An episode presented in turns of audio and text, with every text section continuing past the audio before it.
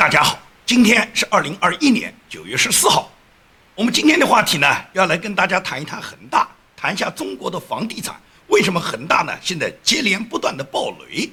恒大这个房地产大家都知道，他这个恒大的这个老板呢叫许家印，许家印也被很多网友呢把他称为叫皮带弟。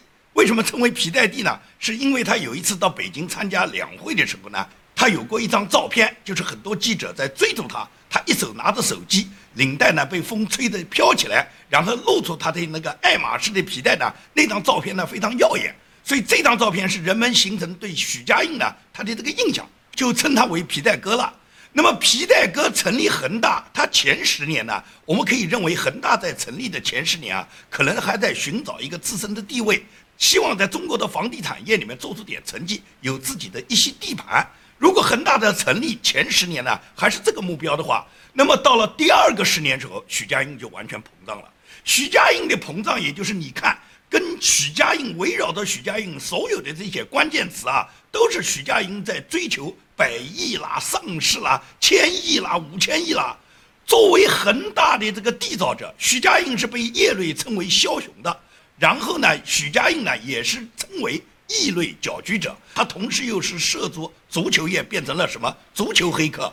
他又是买私人飞机啦，又是坐凯迪拉克啦，系着爱马仕皮带啦，带着各种女明星到各种场合去显摆他自己的个人成功。也就是他在整个这个圈子里面，在中国的这个房地产业，在中国的企业明星界，以及在中国耀眼的这些富豪的这个群体中，他本人呢是长袖善舞。狂飙突进的，他之所以有那么震撼性的戏剧效果呢，是因为什么？许家印呢，他本人呢，有着强大的银行对他的支持，可以从银行贷到取之不尽、用之不竭的款，有银行给他输血，所以说许家印呢，他这个帝国呢，发展的就很快。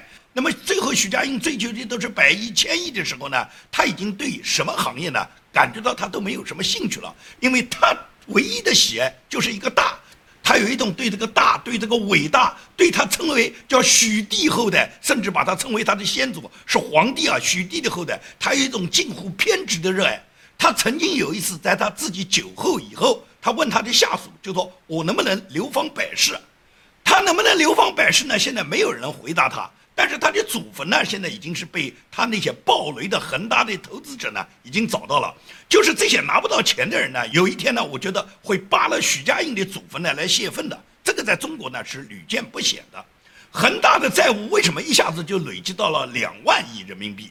目前除了恒大账上有六千多亿的负债之外，恒大已经收了很多购房人，他们的预付款也达到了一点三万亿，这个加起来就将近两万亿了。那么收的这一点三万亿预付款，恒大是要交新房给这些买房人的。而恒大目前在中国一共有八百多个未完工的项目，至少是有一百二十万人付了款的人呢，是等待要搬这个新家的。但是恒大现在显然是没有任何资金可以跟进了。这八百个未完工的项目，现在还不知道哪一天能够进行、能够交付。也就是不交付的情况下，那么这一百二十万已经付了一点三万亿预付款的人，显然要加入整个恒大这个 P to P 暴雷的这个行列。目前来讲，恒大可以讲是捉襟见肘，就是恒大的暴雷啊，它实际上是中国房地产的一个蝴蝶效应。它目前产生的这个急剧变化的结果，对整个中国房地产呢有巨大的影响，也就是房地产这个泡沫终于要破了。目前来讲，中国它这个房地产负债率已经非常高。中国的很多知名房地产业啊，他们的负债跟许家印比呢，他们只是比许家印少一点。根据网友现在整理出来的银行出来的报表，网络上的数据，现在能够显示，排在这个负债率最高的第一名当然是恒大地产，是许家印的帝国，是将近两万亿。那么第二名就是碧桂园，碧桂园现在负债也达到了一点七万亿。第三名是万科，万科负债达到了一点四六万亿。第四名是融创，融创负债达到了零点八五万亿。第五名是新城，新城负债达到了零点四万亿。第六名是金科，金科达到了零点二七万亿。第七名是中国奥园，奥园负债达到零点二五万亿。第八名是美的置业，美的负债率达到零点二一万亿。第九名是中粮控股，中粮控股也达到了零点二万亿。那么第十名是新力地产，新力达到了零点零八万亿，也就是中国地产界排名前十的负债率最高的这十个企业，现在都面临着跟许家印一模一样的这个境地。那么这些富豪们，他们这个负债率如此高，是不是他们现在等待着破产，他们就穷的变成穷光蛋了吗？你完全搞错了。也就是所有的这些地产富豪，他们早就把资产转移了，这跟共产党高官一样。也就是你看到每一个共产党的高官，他们都是为人民服务的。你去查他们的资产，他们都是非常的清贫。有的高官家里面收了几个亿的资金，他可以骑个破自行车上班的，让你感觉到他多么廉洁。他没有钱，实际上大量的资产早就囤积起来。尤其是像许家印这一类名声在外的，他们早就把钱转到海外去了。也就是恒大这些年都是高分红。他这个分红都是大股东合规套现，从二零一一年到二零二零年这么十年间，恒大集团上市部分的分红总金额达到了六百七十二亿元，也就是到了二零二一年六月份，许家印家族持有恒大的总体的股份达到百分之七十六，也就是说这六百多亿的分红，许家印家族就拿走了五百多亿嘛。那么前两个月，许家印还准备再分个上百亿的嘛，只是被有关部门叫停了嘛。你现在负债率那么高，都快了两万亿了，你还要再去分个上百亿啊？所以说呢，恒大呢，它实际上也就是许家印早就从这个企业把自己的家族该拿的钱拿走了，通过前几年的分红分走了五百多亿，而且他在海外不断的发行各种高息债券啊、高息美元债啊，这种高息美元债，它这个年息都达到百分之十二到百分之二十四，最高时候达到百分之三十六。很大一部分都是许家印他这个家族自己的钱，自己购买自己的这个高息贷款，然后呢获得高息分配，最终也就是把这些钱呢通过这个在海外并购呢，把这个钱洗到海外去，自己这个家族把这一部分利润卷走了。同时，许家印他不断地在海外并购各种资产，这种并购资产显然都是转移资金嘛，把大量的国内的这些资金转移到海外去，然后并到他许家印在海外的家族，他的很多高息理财产品。都是跟一些关联的集团购买的，而购买这些高息产品之前，他首先就是把很多利息付掉了。这些所谓关联集团都是太子党，都是中国的权贵产业。这些人要跟恒大一起来割老百姓的韭菜，圈老百姓的钱。到了哪一天恒大暴雷的时候，这些人会帮助恒大去排忧解难的，因为他们都是整个恒大利益里面的分享者，是获利者嘛。所以说呢，许家印早就跟这些人用提前支付高额利息的方式，把很多钱吸到海外去了。所以说，许家印他现在在海外，他至少他的资产要有两千亿人民币。至于恒大破产就恒大破产了，企业倒台只能是倒霉的所有恒大的员工，恒大所有那些购买恒大产业的那些想着一夜暴富的那些投资者。至于许家印个人，他的财富早就把几千亿洗到海外，所以他的家族是非常富裕的。也就是这些钱洗到海外，你是根本没有办法去追讨这些钱，来帮助恒大的投资者来去兑付你们的什么利息和你们的投资的。这些恒大的财富暴雷，最终就是变成了投资者都知道恒大根本没有钱兑付了，因为恒大现在在国内，它这个负债率达到近两万亿，它那么多项目现在没有办法开工，可以讲工地上很多工人的工钱都发不掉。加上呢，恒大的高管呢，也都跟许家印一样，早就兑付了自己的股息，对付了自己那些分红的利润，也就是恒大的高管们每人也都赚到了个十亿、二十亿，他们本人根本无所谓公司破产不破产，投资者现在就任你倒霉吧。这些投资者呢，现在都知道恒大没钱兑付了，然后他们就做梦呢，让政府来买单，要求共产党来帮助恒大来刚性兑付。你想想看，在中国最近这么几年，发生了至少有成千上万种 P2P 暴雷，你看到过哪一次由政府出来兜底的呢？许家印明摆着就是等待着破产这一条路，因为一旦宣布破产了，他债务就不用管了，而他自己早就把自己巨大的财富转移到海外，所以许家印他照样去过他所谓光宗耀祖、他自己流芳百世的这个海外的自由生活。至于在国内留那个烂摊子，就甩给政府了。恒大的那些所谓维权者，那些指望。的投资许家印就可以一夜暴富的这些人，挣快钱的这些人，其实这些人的脑子都是坏掉的。为什么呢？这些人就相信骗子。在中国啊，从来都是什么傻逼太多，骗子不够用。所以购买这个房地产、投资房地产的这些人，肯定不是穷人了。穷人哪有那么多资金购买呢？大部分都是既得利益者，要么是跟政府有关联的一些企业主。要么是本身家族里面在政府里面拥有一定权势的这些中共权贵里面的七大姨八大姑，所以说呢，跟中共呢有一定关联，跟恒大这个企业有一定关联，这些人都投资了，但是投资的钱明摆着就是许家印不会给你们兑现任何。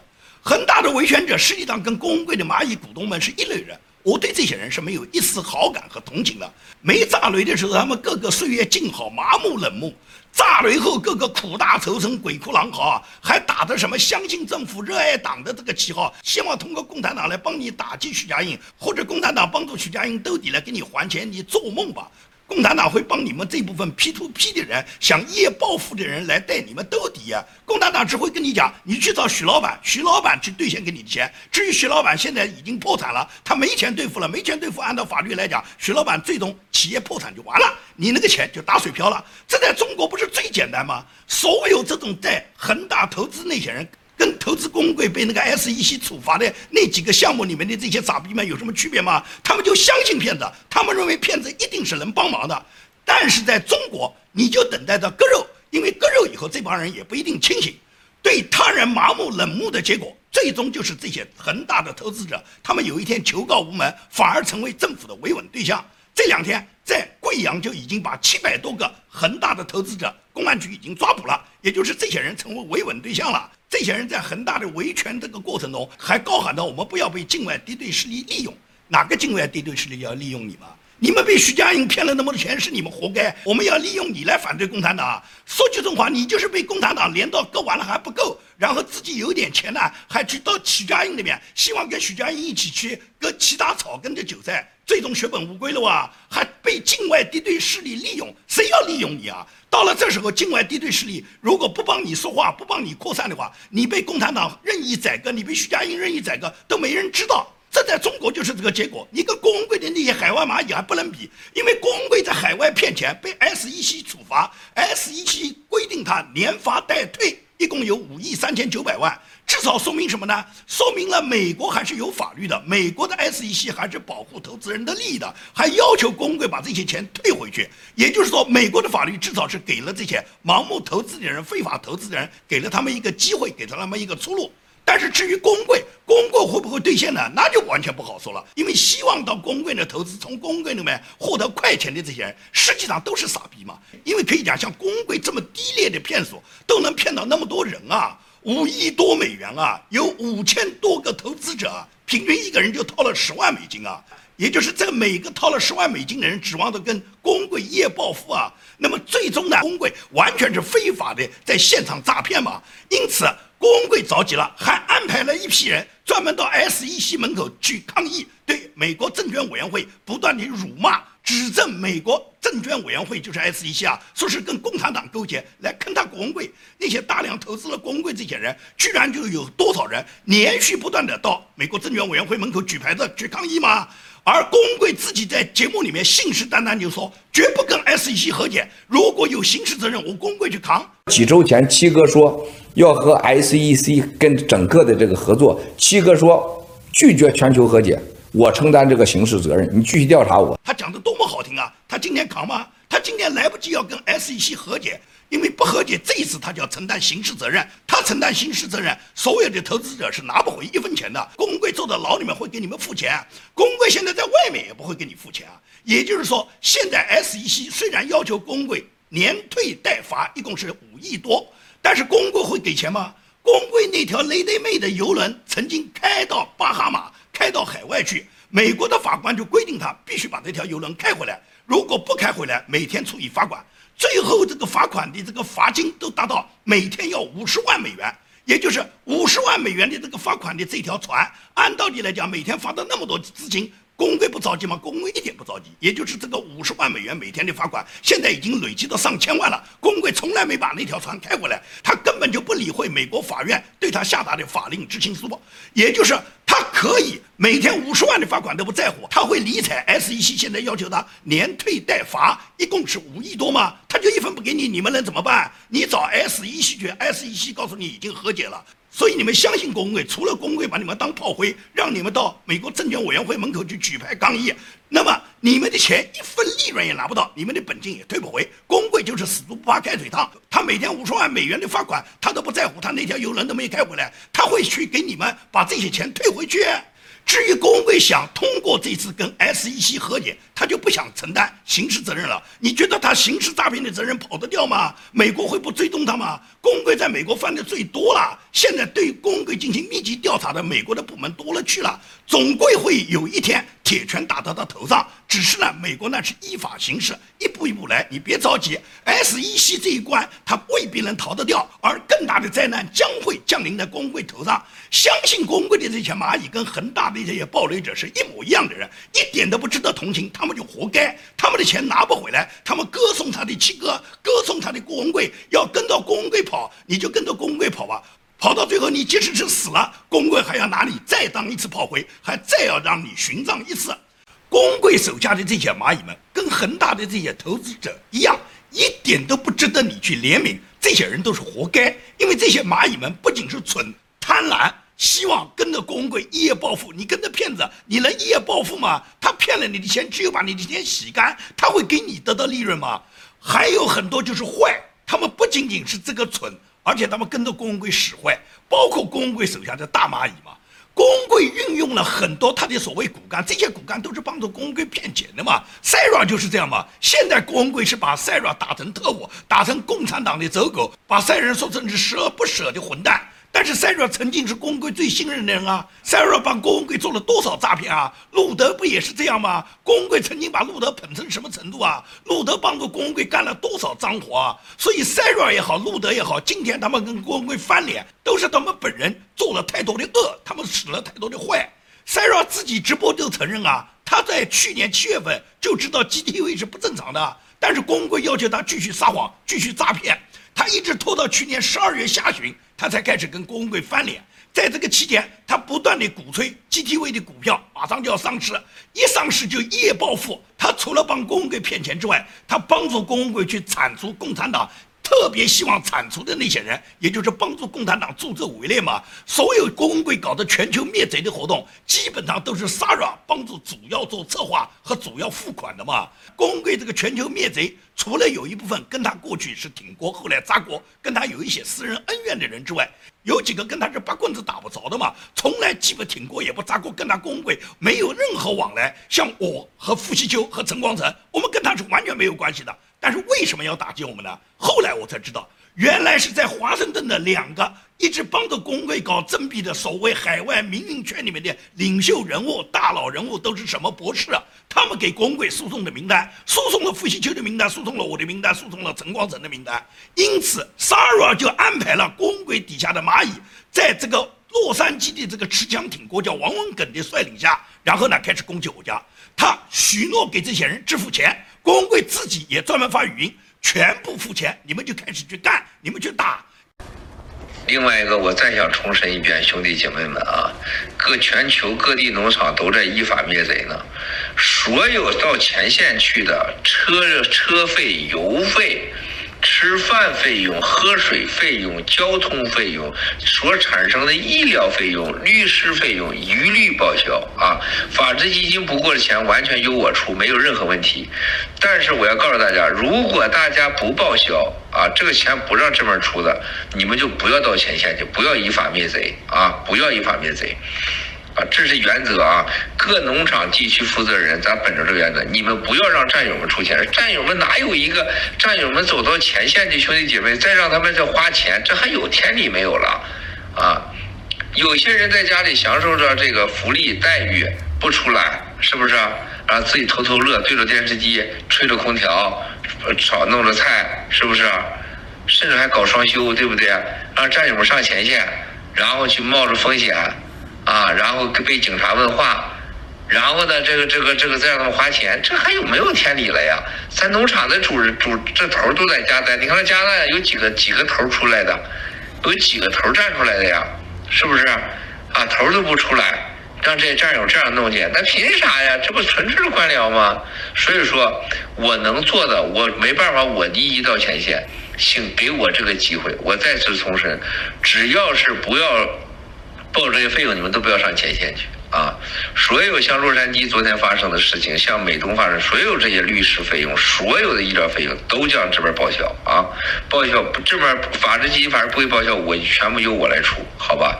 谢谢兄弟姐妹们，千万别再虐文贵的心啊，让给我点出钱的机会啊！因此呢，王文耿这个没脑子的东西，他第一个就把盲流子一顿死揍。打了盲流子当天，这个 Sara 是喜出望外啊！当天晚上做直播，夸奖赞扬盲流子打得这么好，王文耿你干得这么好，持枪挺过，你给我打下去，钱我来付。所以说持枪挺过，当时他脑子就完全不做主了，他觉得他打就是打的一战成名嘛，所以他第二天就冲到我家了，带了所有人都过来，他是希望在我家里面再找到机会，能够给他大打出手的。我吴建明会像盲流子那么没有头脑，我去跟他去打吗？所以说呢，王文耿在我家里面挑事，他一直试图激怒我，希望我出来跟他对打。而 Sara 答应给王耿付钱，给持枪挺国付钱，所以持枪挺国每次带人来，都因为 Sara 支付了他们那些简单的费用，包括吃饭的费用啊、喝水的费用啊、交通费用啊，有这些钱，他就带着这些人每天来站街，据说每天站街可以拿到一百到两百，这些费用 Sara 可能都付了，但是。郭文贵许诺给持枪挺过那些大钱，就是他打了盲流子以后产生的医药费啊、律师的诉讼费啊、法庭开庭的费用啊，郭文贵一分都不付。包括持枪挺过，就是这个王文耿被我告上法庭以后所产生的一大笔的这个律师费、法庭的诉讼费，公贵也一分不付，因为公贵已经决心要抛弃王文耿，这个人已经需要卸磨杀驴了，所以公贵马上就要求 Sara 立即断绝跟王文耿的任何往来。王文耿他本人认为公贵是肯定会付他钱的，因为呢他是公贵这个产品的主要投资者之一，他投了几十万美金在公贵的各种产品里面，也就是这次 SEC 退的钱里面，其中有一部分也应该是王文耿的。现在王文耿不仅他当年的投资款一分拿不回来，本钱拿不回来，利息就更别说了。他殴打盲流子所产生的医药费和各种法律诉讼费，公贵一分都不付了。所以说王文耿现在变持枪炸锅了。但是在这个里面助纣为虐的是路德和 Sara，路德和 Sara 做了无数的伤天害理的事，他们帮助光贵不知道坑害了多少这个蚂蚁们，这些蚂蚁们你们的钱血本无归都砸进去，那是你们活该，也就是你们有一天也会像 Sara 和路德一样被光贵无情的抛弃，就是这么简单嘛。你别看什么郝海东啊、叶兆颖，天天号召着你们蚂蚁们跟着七哥，跟着七哥投资，跟着七哥投资就发财了。郝海东做好他自己准备当亿万富翁的这个准备了，他动不动笑话那些蚂蚁。你们见过那么牛逼的东西吗？那郝海东，你有没有投资到郭文贵的这个产品里面啊？郭文贵现在马上连退带罚要五个多亿，你有没有为你七哥去分点忧啊？有没有卖掉你西班牙的房子给郭文贵投资啊？你们有没有投资管啊？没有投资，你一天玩个嘴，你不就是玩嘴欺骗蚂蚁们吗？你拿点实际的行动嘛！你和叶导颖拿个几十万、几百万美元投给郭文贵，那还能算你确实对郭文贵是忠诚？忠诚不绝对就是绝对不忠诚嘛？你耍什么？一天到晚玩嘴皮子，动不动嘲笑别的蚂蚁，这个没见过，那个没见过。你见过多大的世面？你踢的球有多少世面可见？中国那个足球，你还有脸拿出来显摆吗？就你现在去挺公贵的这个脑子，你有没有拿钱出来挺呢？如果你没拿钱出来挺，如果别人骂你傻的话，你可能不承认。但是如果你没拿钱出来挺，你就不是真挺，说明什么？你算计的狠的很。你有本事拿钱出来挺，那让别人还认为还佩服你郝海东，你自己带头执行了。你首先把钱投给郭文贵，因为你相信郭文贵嘛，相信郭文贵就拿钱嘛，别玩嘴嘛。因为你没拿钱，所以你可以去笑话路德，笑话塞拉。如果你真拿了钱，你你看你的下场能比塞拉比路德好吗？所有跟着伟大领袖的人，最终都是死亡一条。那跟着毛泽东的林彪、刘少奇，哪个不是这个下场？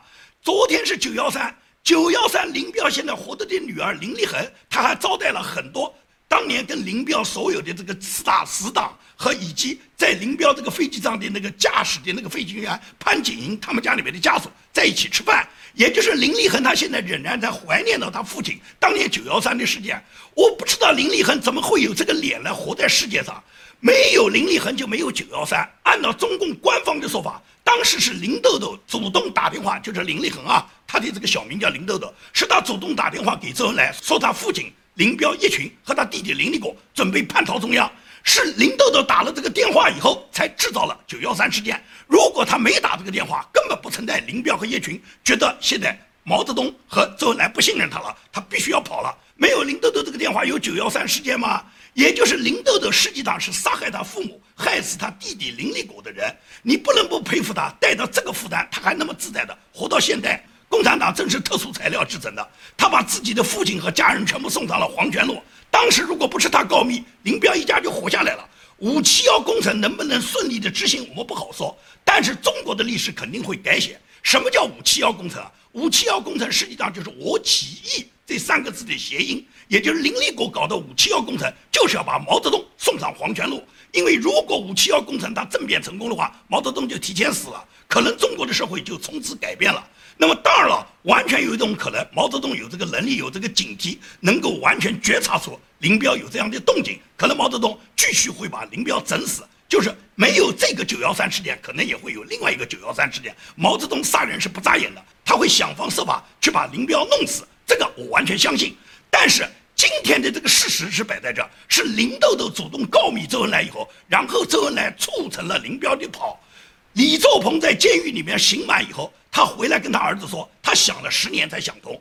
那天晚上不是中央怕林彪跑。而是怕林彪不跑，所以说林彪一跑，毛泽东就把整个文革里面所有的责任就赖到林彪头上去了。所以林彪一跑，林彪一死，很多事情毛泽东就解决了。因为毛泽东要害死他的接班人的手段是很多的。刘少奇当年不是他害死的吗？而所有的接班人，一是毛泽东亲自选定，第二个这些接班人当年也是无限吹捧毛泽东的嘛。那么林彪是这样做，刘少奇不也是这样做吗？上个世纪六七十年代开七千人大会时候。对于国家粮食增购导致农村饥荒的问题，刘少奇自己是承认的，就是国家他对粮食的需要量和农民上交销售的这个上交数量之间是有矛盾的，而且矛盾相当尖锐。刘少奇就说，按照农民的意愿，他只愿意在自己吃饱了以后，才把多余的粮食上交给国家。那么，如果都让农民吃饱以后，他们最终才愿意增购的话，那点粮食就让我们这些人没饭吃了，让城里面人没饭吃了，让工人、教员、科学家没饭吃了。如果这些人都没饭吃，那么中国的工业化也搞不了，军队也要缩小，国防建设也不能搞。也就是刘少奇解释，不可能按农民所想的，他们吃饱了再把粮食上交，他们吃饱不吃饱不重要，粮食交上来这是必须的。毛泽东在三年大饥荒之前，在中央政治局上海的会议上面就明确就说：大家吃不饱，大家死，不如死掉一半，让另外一半人吃饱。也就是农民，你负责种粮，种完了粮以后你就死，然后你这个粮食拿回来给我们吃，这是毛泽东的想法嘛？所以刘少奇一直是跟着毛泽东路线走的嘛。那么跟着毛泽东路线走，被毛泽东是视为接班人。但是，一旦当了接班人，就意味着毛泽东一定要把黑手伸到你的头上了嘛？毛泽东安排的几个接班人，哪一个有好下场呢？刘少奇是给他亲自整死的，林彪是给他逼上飞机以后，林彪摔死的。后来找的王洪文，王洪文没有几天就给毛泽东废除。等到毛泽东一死，王洪文就进了京城。结果王洪文年纪轻轻，最终就在监狱里面死掉了。即使是真接刀班的华国锋，华国锋没有几天就被邓小平把他搞掉，华国锋最终也是郁郁寡欢而终。所以说，成为毛泽东的接班人，没有一个人是有好结果的。也就是习近平如果现在安排谁做接班人，谁一定也是刘少奇或者是林彪的下场。至于郭文贵，他。把这一套中国官场这种专制里面的手法运用到他自己的蚂蚁，什么小蚂蚁、大蚂蚁身上，最终所有郭文贵所谓信任的大蚂蚁，你看到了，Sara 是他最信任的，路德是他最信任的，这两个人现在都给他打成是共产党的特务了，这两个人现在都跟他不共戴天了，这两个人当年鞍前马后为他骗了多少蚂蚁，他那时候他们做这种诈骗的贡献，郭文贵看不到了，郭文贵只看到这些人需要卸磨杀驴了，所以说。连萨软和路德都被郭文贵卸磨杀驴，更何况你王文耿呢？因此，像王文耿这个持枪扎过的人，你现在再扎都没有用，你必须要跟美国的有关部门配合，在美国的政府部门做污点证人，指证郭文贵，把郭文贵送进监狱，你王文耿才能洗脱你的罪名，你才能拿回你的投资款。这就是郭文贵的蚂蚁跟许家印购买整个恒大的投资者，最终都是一样。也就是现在这个恒大的投资者，你别看他们现在鬼哭狼嚎，他们现在搞得多么的记恨，当时他们都是岁月静好的，当时他们都认为自己肯定能发财的。问题是你跟着共产党跑，你相信许家印这种骗子，最终也就是许家印把钱骗到了，他逍遥法外了，你该死死，然后还很可能成为维稳对象，被共产党送到监牢里面去。好，今天的节目我就跟大家做到这里，谢谢大家。